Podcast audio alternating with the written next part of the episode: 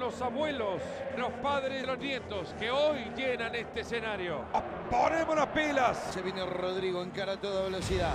Va Rodrigo, solo uno en la marca. Rodrigo por afuera. Rodrigo va. El centro. ¡Oh, ¡Qué golazo! ¡Uy, qué golazo! ¡Golazo del Real Madrid!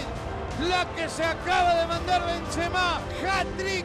A levantar el balón, el segundo palo, espera Araujo, de cabeza la baja tantito, le pegó del Barcelona, Lewandowski. Barrios, Griezmann, la pelota le puede quedar a Correa en el rechazo, ahí está Correa, puede estar, ahí está, ¡Gol! ¡Delante! Tocado por un ángel, fue gol de Correa. ¡Qué pedazo de gol está diciendo el Cholo Simeone! Correa le da la victoria al Atlético de Madrid. Bienvenidos a esta edición de Fuera de Juego para despedir la fecha 27 de la liga y meternos a la previa de las semifinales de la Copa del Rey en sus partidos de vuelta. Todo arrancó el pasado viernes con Javier Aguirre viéndolo suspendido desde un palco, el empate sin goles entre el Mallorca y uno de los finalistas. Mau, ¿cómo andas? Buenas tardes, que tendrá la Copa del Rey en los Asuna. Hola Ricky, buenas tardes y fuerte abrazo para todos. Sí, un, un Mallorca que se queda sin un eh, futbolista al minuto 69, eso evidentemente condiciona, marca el rumbo del partido y la alcanza única y exclusivamente para rescatar un punto. Por lo menos en esta ocasión ya no perdió. Parece cómodo a mitad de tabla, pero la diferencia de puntos en general con todos los involucrados en la zona de descenso sigue estando ahí bastante reducida. Ahí se ha metido igualmente el español de Barcelona, a tal punto que le ha dado las gracias a su técnico Luis García, será el nuevo encargado de dirigir a los Periquitos. Eh, Richard Méndez, bienvenido a Fuera de Juego, porque perdieron el fin de semana ante el Girona. Este es un golazo de Arnau, cómo controla de derecha y define de pierna izquierda. Un gusto como siempre, Ricky Mau. Partido sensacional, espectacular definición en esta oportunidad. La derrota del español que tiende a seguir desinflándose en el campeonato. Tuvo momentos de brillantez, ¿no? Aquí eh, logrando la igualdad, pero es un equipo que se sigue desinflando la temporada y es todo un enigma lo que pueda pasar con el equipo catalán. Bueno, justamente el ex equipo de Martínez le cuesta el trabajo a un técnico que deja esta sensación de, de, haber defraudado de algún modo con el español. Vamos a ver cómo le va a Luis García, compañero de uno de los grandes mitos del español de Barcelona, como lo fue Raúl Tamudo. Estamos en el empate sin goles en la Catedral, donde mañana se juega la vuelta de semifinales de Copa del Rey. El Atlético obligado a revertir el resultado ante los Azura no pudo pasar del empate sin goles ante el Getafe Richard y parece que el equipo de Ernesto Valverde de a poco se va olvidando de esa posibilidad de alcanzar puestos europeos ya muy descolgado de esos, de esos lugares. Sí, siendo local no eres capaz de ganarle al Getafe, imagínate. Me parece a mí que el equipo vasco tenía la mente, Ricky, puesta en lo que se viene en la Copa del Rey. Y sí, da esa sensación, ¿no? Y más después de haber escuchado hoy a Ernesto Valverde, ya hablaremos, insisto, de la previa del partido. Se presentó José Luis de Mendilíbar Mau con el Sevilla, la visita era el campo del Cádiz, dos equipos muy de zona baja de la clasificación, muy obligados. Igualmente Lucas Ocampos, el argentino, para abrir el marcador, lo ganó 2 a 0 el Sevilla. Sevilla tenía que ganar sí o sí, me encanta ese festejo, ¿no? Fuerza, qué vida tenemos. Eh, el Sevilla lo tenía que ganar sí o sí, sin importar la forma, sin importar el, el cómo, eso, eso consigue lo que hoy no logró, por ejemplo, el conjunto del Valencia. Sí, ya hablaremos de ese empate hoy a uno en Mestalla ante el Rayo. Bueno, ganar un poco igual sí o sí, ¿no, Mau? Y condicionado a que algunos futbolistas levantaran la mano. Era el caso de Lewandowski, que se sacara la sequía, era el caso de Ansu Fati, era el caso de Ferran Torres. Marcaron todos. Luego puedes criticar un poco el desarrollo del partido en determinados momentos, el primer tiempo, por ejemplo. Sí, sí, sí, pero, pero para mí no es parámetro ni el Elche ni el conjunto del Valladolid, pensando en lo que vamos a vivir a mitad de semana entre el Real Madrid y el Barcelona, eh, correspondiente al De clásico de la, de la Copa. El, el- el Barcelona termina muy rápido su partido ante el Elche y lo propio hace el conjunto del Real Madrid ante el Valladolid. Antes de ver el juego en el Bernabéu, Richard, veamos este en Balaídos, el Celta contra el Almería. Un equipo que se está jugando la permanencia y que se pone dos veces en ventaja de visita. No puede perder esos puntos a la Almería, le cuesta y de hecho ya la combinación de resultados completos lo dejan en zona de descenso por su empate a dos. Esta es una gran definición de Seferovic porque no era fácil el servicio.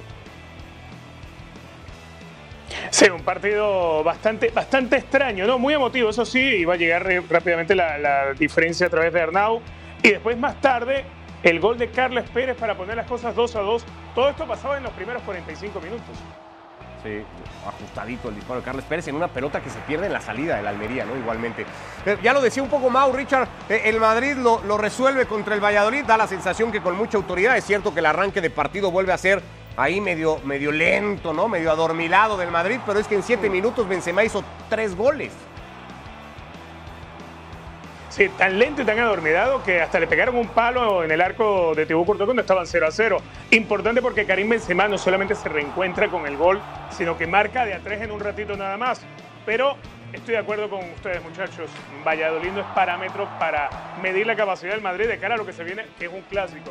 No importa cómo lleguen, pero es un clásico y es un partido eh, que no tiene mañana. Hay que buscar un finalista y el Real Madrid tiene que remontar una diferencia de 1 a 0. De hecho, el resultado le costó el trabajo a Pachetano, es más técnico del eh, Valladolid, dos equipos. esta jornada después de los resultados destituyeron entrenadores, el español de Barcelona y también el eh, Valladolid. Victoria del Villarreal ante la Real Sociedad, partido de zona europea, dos equipos clasificando. La Real Sociedad de, de la extraordinaria primera vuelta se desinfla en esta segunda mitad, cerca Cubo. Eh, Todavía ahí aferrándose a zona Champions, pero cada vez más complicado. ¿no? Sí, sí, sí. Y, y eso le suele pasar a este tipo de, de equipos que no tienen tanta profundidad en eh, su plantel. Se le van cayendo los soldados y por eso le ha costado tanto trabajo esta segunda vuelta al equipo dirigido por Imanuel Alguacil. Un eh, triunfo valioso para el conjunto del Villarreal que sigue dando y mucha pelea. El Atlético de Madrid se confirma en el momento en el que está en esta segunda vuelta de temporada. Qué lástima, Richard, que le haya llegado tan tarde este, pues este levantón al equipo del Cholo Simeone. Parece que no le va a alcanzar más que para ser tercero del campeonato. Más allá de que hoy podamos debatir si es o no el equipo más en forma que tiene la liga. Estoy totalmente de acuerdo. Para mí hoy el equipo del Cholo Simeone ha recuperado la garra, el coraje, el gol de Angelito Correa que permite la victoria, pero ciertamente se le fue una primera mitad de campeonato donde hoy tendríamos otra pelea, otra lucha distinta por el liderato del campeonato. ¿Vale la continuidad del Cholo Simeone esta segunda vuelta de campeonato? A ti que eres uno de los más críticos. Sí, sí, sí, pero cuando te deja una segunda vuelta como la que está haciendo, te hace pensar mucho las cosas. Yo hace tiempo que vengo diciendo Claro. que el ciclo del Cholo terminó. Vamos a ver cómo por lo menos termina esta temporada. En manos del Valencia estaba salir de zona de descenso, idealmente era con una victoria para tomar un poquito más de aire, no pudo ser, lo perdía contra el Rayo, lo termina empatando Richard, los mismos 27 puntos que el Almería, pero por lo menos por diferencia de goles y más, fuera de zona de descenso directo al día de hoy. Sí, lo salva Justin Kleiber por ahora, igualdad de puntos, pero afuera por diferencia de goles del descenso. Lo de Kluivert, la forma en cómo cobra el penal. ¿eh? Sí. Karim Benzema está un gol de Hugo Sánchez para ser el cuarto mejor anotador en la historia de la liga.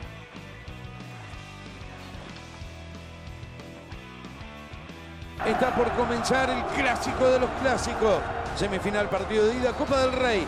Ojo con esta. La pelota allí para que sí, que sí, el rebote, gol. Gol, gol, gol, gol. Es gol del Barcelona. Frank Kessi.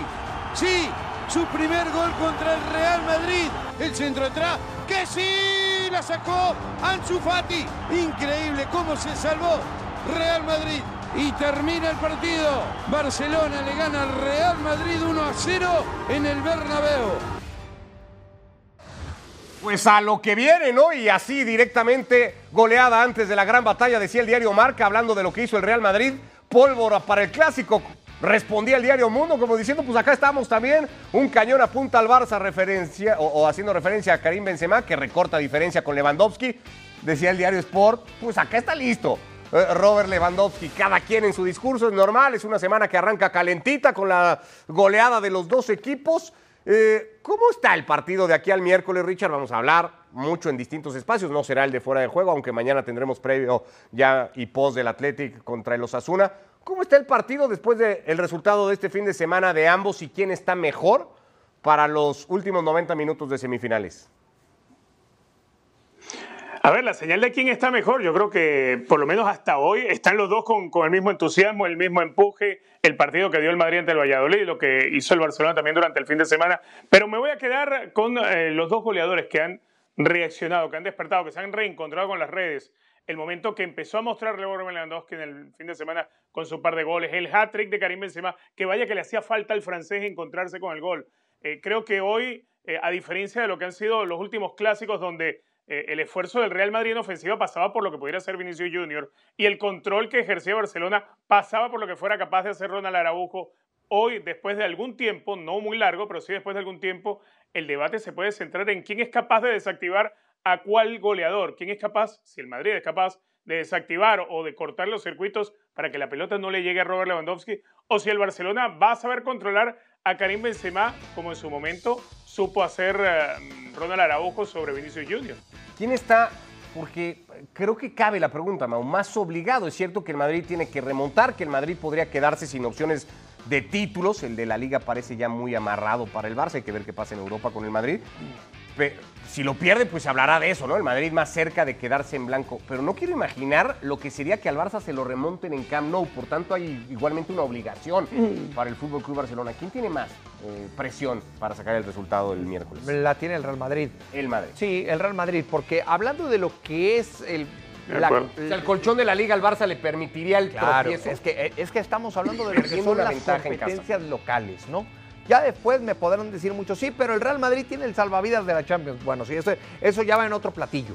Eh, empecemos por la sopa. Y la sopa está con la liga. Y la liga la tiene bien comida el conjunto del Barcelona. Después vámonos con, con, el, con el plato fuerte, ¿no? La carne o el pollo. Y ahí es donde tiene que devorárselo primero el conjunto del, eh, del Real Madrid, porque si no, entonces se va a quedar con mucha hambre. Y yo no sé si el postre, la cereza en el pastel, le va a ser suficiente al Real Madrid para lo que está acostumbrado a comer. Es decir, alguien que está acostumbrado a comer 180 gramos de proteína, bueno, pues a lo mejor se queda sin proteína y nada más le va a tener que meter a los carbohidratos. Por eso sí creo que está más presionado el conjunto del Real Madrid con la Copa. Después de esta clase culinaria y de, de nutriólogo casi, Richard, yo insisto en eso, porque hay veces que estás muy bien y estás disfrutando la comida y tal, pero das un bocado de algo que estaba echado a perder y ya todo lo demás que te comas te va a saber mal si al Barça el Madrid le remonta en su casa una eliminatoria de semifinales,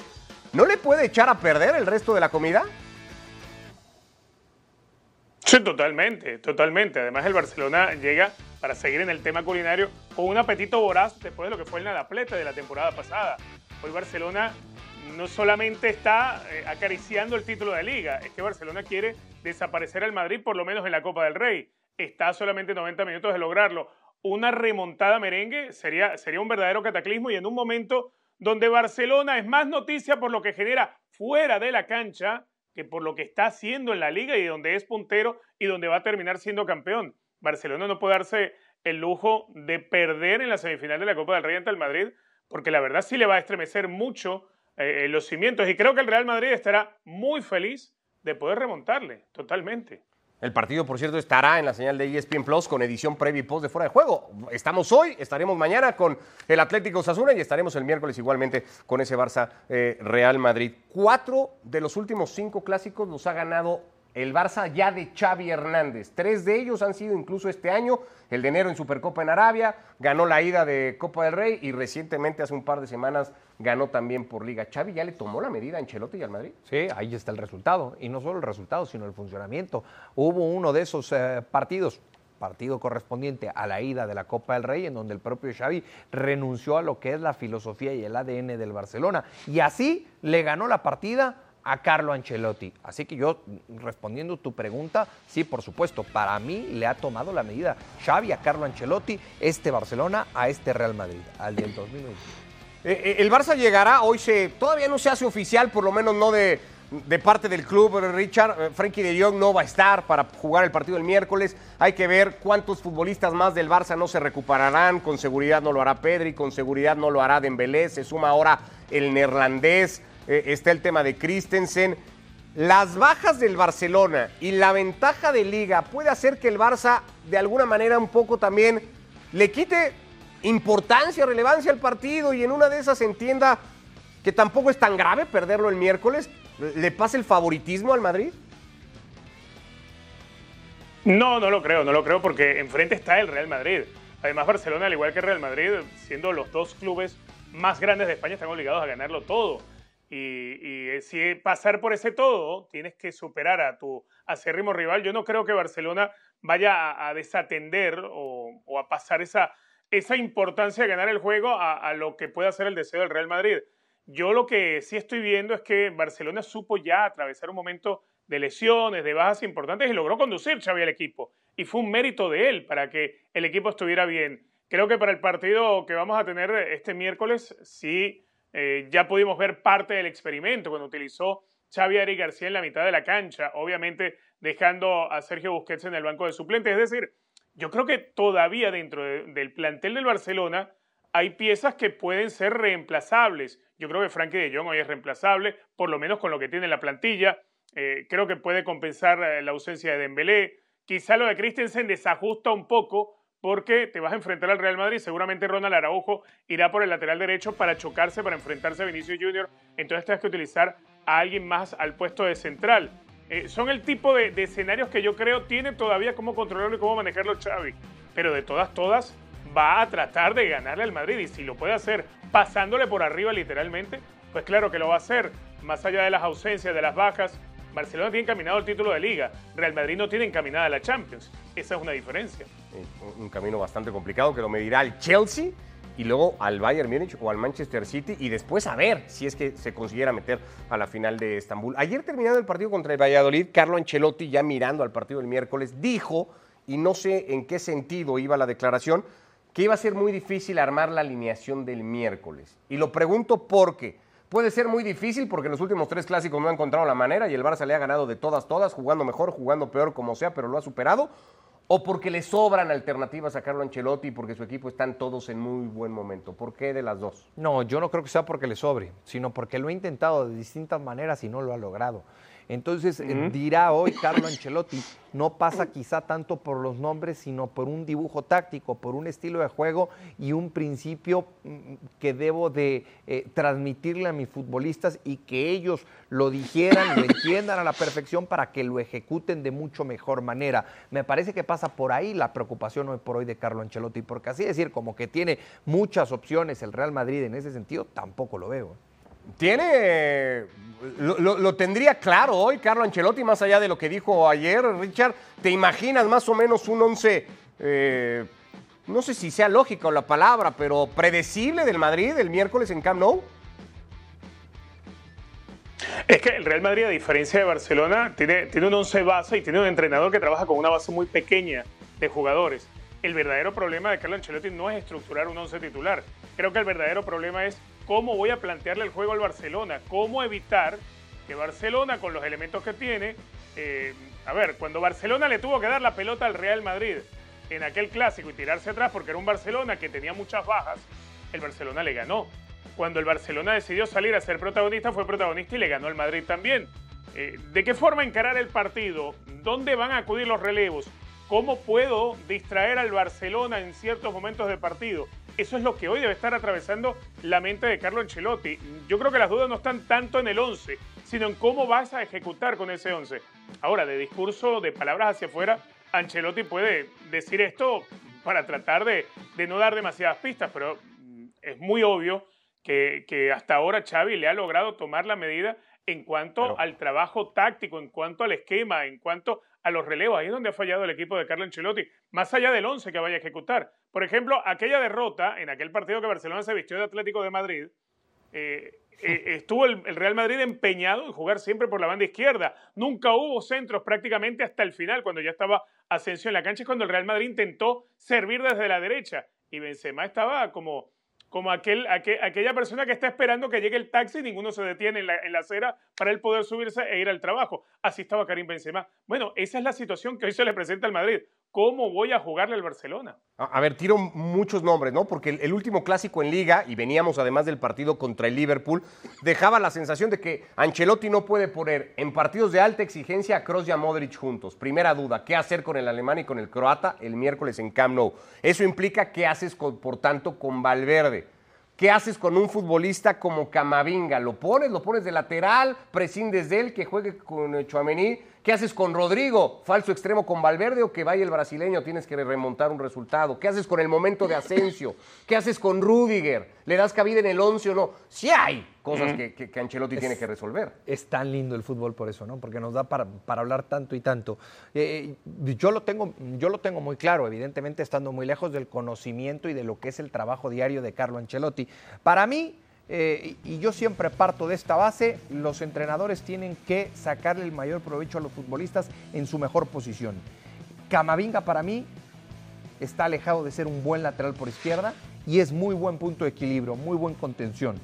Para mí tendría que jugar con Alaba como lateral por izquierda, con Camavinga como 5, como contención. Antes como que. Chouameni. Sí, El antes de miércoles. Chouameni, porque Chouameni, el Pero Alaba de creo que está lastimado todavía, ¿eh?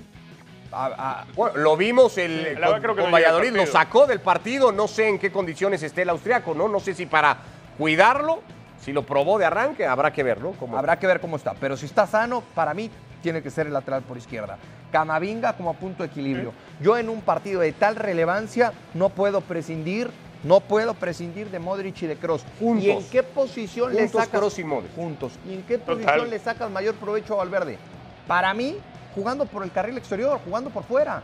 Pegado a la banda, extremo. porque muchas Pero veces, entonces Rodrigo claro, no cabe de va- titular. porque va De de, exterior y no hacia de adentro. interior. Claro, claro, bien explicado por parte de Richard. Pero no cabe Rodrigo en el exterior y luego 11. de interior, porque siempre parte de afuera hacia Pero adentro. puedes prescindir de Claro. o de Modric para que Valverde vaya al medio campo Es y jugar no, de, con Rodrigo de que no, arranque. porque para Necesitas mí- goles. Pero vuelvo a lo mismo, en donde mayor provecho le sacas hoy por hoy a Valverde Ojo. es jugando de afuera hacia adentro. Entonces, a Valverde manténlo ahí, por el costado de la derecha. Eh, Tengas que sacrificar a quien tengas que sacrificar. Y a Vinicius por el otro lado. A mí me parece que lo que le ha faltado contra el Barcelona en estos últimos tres capítulos al Real Madrid es tener a cada una de estas piezas en un buen momento físico y futbolístico. Tú estás con esto, ¿verdad, Richard? Permítame añadirle algo a lo que, a lo que explica Mau. Sí. Eh, eh, estoy, estoy, muy de acuerdo con buena parte de lo que dice, pero por lo menos en el caso de Fede Valverde, a mí me parece que los momentos en los cuales rindió más para Ancelotti, es más, cuando empezó a marcar como loco haciendo goles, Fede Valverde casi siempre en esos partidos que marcaba partía de interior por derecha y no pegado a la banda. Obviamente, con Valverde, y creo que es el jugador más inteligente hoy de los jóvenes que tiene Ancelotti en el plantel, tiene esa riqueza táctica para permitirse ese tipo de situaciones, venir de interior y aparecer hasta el borde del área y pegarle. También estoy de acuerdo, me gusta más que vaya de afuera de la banda hacia adentro, pero lo que, lo que yo entiendo es que Ancelotti necesita tener muchísimas variantes para desenfocar la defensa del Barcelona. Y si vas a tener dos jugadores que van a chocar, porque por ahí se va a encontrar con Rodrigo, lo vas a obligar a ir a Rodrigo más de una vez al medio, se va a encontrar con Karim Benzema. Yo no sé cómo sea el tránsito de jugadores en el ataque del Real Madrid cuando Barcelona tenga la pelota. Bueno, yo sí estoy convencido que tendría que ser Rodrigo para buscar una alternativa al duelo Vinicius Araujo, Rodrigo de arranque y Valverde por cross para jugar solamente con Modric. Yo creería, de arranque para el Real Madrid. Vamos a ver qué decide. ¿No te parece Carlo mucho ¿No te, gusta, ¿No te gustan los tres en el medio con, con Valverde, Cross y Modric? Eh, Sí me gustan, pero creo que no, no va a poder prescindir el Barça de la figura o de Chuamení o de Camavinga. De- alguno de los dos los necesitará, me parece igualmente de arranque. Por eso veo más fácil prescindir del alemán o del croata, ¿no? Claro. Pero, eh, hay tema, lo hablaremos todavía el miércoles en una edición previa de Fuera de Juego a las 2, tiempo del Este, por la señal de ESPN Plus. Aquí estaremos mañana igualmente para hablar de esto. Y, y- y de hecho vámonos metiendo, ¿no? A hablar un poquito de la otra semifinal, la que se juega mañana, la que está ganando el Osasuna de Pamplona 1 a 0, el Athletic Club, un histórico de la competición, finalista en 2020 y 2021, busca mañana revertir las situaciones. Ernesto Valverde, el técnico de los Leones. No hay más. Es este partido y hay que. eh, es definitivo y tenemos que ir a intentar ganarlo desde el inicio. No cuando ya queden cinco minutos, no, es que teníamos que ganar. tenemos que intentar ganarlo desde el principio, sobre todo porque vamos perdiendo y tenemos que remontar. Entonces, está claro que es la segunda parte de la eliminatoria. eh, tenemos una desventaja y tenemos que intentar superarla. que nos mantuviésemos el partido, remontar dos veces y, y pasar, ¿no? Esa tiene que ser la mentalidad. Y luego, como bien dices, está lo futbolístico, porque sí, podemos hablar de emociones, de mentalidad, de ambiente, pero cuando pite el árbitro hay que hacer un montón de cosas bien en el verde y nos centramos en eso. Al final se trata de un partido de fútbol, entonces tenemos que hacer las cosas bien, tanto con balón como sin balón. El muy buen eh, trabajo de Yagoba Arrasate con el Osasuna de Pamplona le valió para sacar ventaja en la ida de las semifinales 1 a 0 este equipo que fue finalista por última vez de la Copa del Rey en 2005. Javier Aguirre, ¿no? Sí. El técnico del equipo. Sí. Sí, señor. Si no estoy mal, contra el Betis. Aquella final de Joaquín todavía como gran Ahí fue la final contra el Betis. Eh, pues ahí estará Richard, o bueno, o ahí planea estar, ya estoy dándolo por calificado, ¿no? Ahí planea estar mañana manteniendo la ventaja. ¿Lo ves probable ante un histórico de esta competición? puede que no haya equipo más copero que el Athletic Club. Sí, totalmente. Además que el Athletic Club creo que entiende que este partido puede ser su única oportunidad de ganar algo en la temporada. Eh, ¿Qué es lo que ocurre? Eh, para el conjunto de los Osasuna que ha dado muy buena Copa del Rey, ciertamente eh, viniendo de atrás en momentos importantes, ganando en la ida, obviamente ante el Athletic, pero es un equipo que tiene un mes que no marca. El último gol que marcó el Osasuna se lo hizo en la ida al Athletic Club de Bilbao. Tiene una baja importantísima, no va a poder contar con Chimi Ávila. Es un equipo que no tiene tanta profundidad de plantel como para tapar alguno que otro agujero. Uno se imagina un partido donde eh, vaya a apostar más trabajo de Abde, pero sea un partido donde defensivamente tenga que esforzarse al máximo Aridane, por ejemplo, el Canario en el fondo. Es un partido donde no vamos a tener aquel duelo que ya tuvimos en la ida eh, por la banda de Berchiche frente a Chimi Ávila. Esta vez va a ser Berchiche y por delante del Berenguer para poder arrinconar a los Osasuna. El Osasuna tiene que eh, estar claro que lo más seguro eh, le van a estar apedreando el rancho por mucho tiempo y va a tener que confiar en alguna que otra jugada aislada de contragolpe para poder marcar la diferencia y poder terminar de eliminar al Athletic y llegar a, a- a una final nuevamente como ya sucedió cuando lo dirigía el Vasco Aguirre. Eh, no quiero exagerar, pero creo que vale la pena decirlo, porque así como se habla tanto del peso del Bernabéu en Europa, el peso de San Mamés en Copa del Rey. No hay un estadio que juegue más en este torneo y mañana tendría que ser un factor. ¿eh? Es que ese es, ese es el tema, ¿no? O ese es el problema para el conjunto de los Asuna, el tenerte que meter a esa caldera, porque lo- mañana, mañana Así va va a a ser. ser San Mamés, ¿no? Una, una olla express que se va a meter muchísimo desde el inicio, que esa energía la va a transmitir de la tribuna a la cancha y cuántas historias hay en este maravilloso deporte o en cualquier otro en donde cuando se comulga o, eh, eh, entre el aficionado y el futbolista o el futbolista y el aficionado se llega al, al objetivo que en esta ocasión sería avanzar a la gran final de la Copa del Rey. Me parece que el peor de los escenarios para el conjunto de los Asuna que está ganando la llave era cerrar de visita contra un equipo como el Athletic Club. Es que eso es un- una condición que pesa seguramente muchísimo. Mañana aquí nos reencontramos para hablar media hora antes de ese partido Athletic Club contra los Asuna de Pamplona con la ventaja para los navarros de momento 1 a 0. Antes de despedir esta edición de Fuera de Juego hablamos de una de las notas del día, era de ayer, pero bueno, sigue teniendo repercusiones hoy porque todavía oficial no hay nada. La destitución de Graham Potter siete meses después de sustituir él a Thomas Tuchel al frente del Chelsea ha abierto una baraja de candidatos. Parece que Julian Nagelsmann es el número uno. Ahí podría encajar igualmente Luis Enrique de cara a un Chelsea Real Madrid en Champions, ¿no? ¿Qué te pareció la, de, la decisión? Y, y- y en general todo lo ver. que implicó, ¿no? Llevar a Potter, sacarlo de su club para llevarlo al Chelsea y sacarlo siete meses después. Trataré de ser breve, pero yo, Sí. cuando, yo cuando he visto lo que ha hecho el conjunto del Chelsea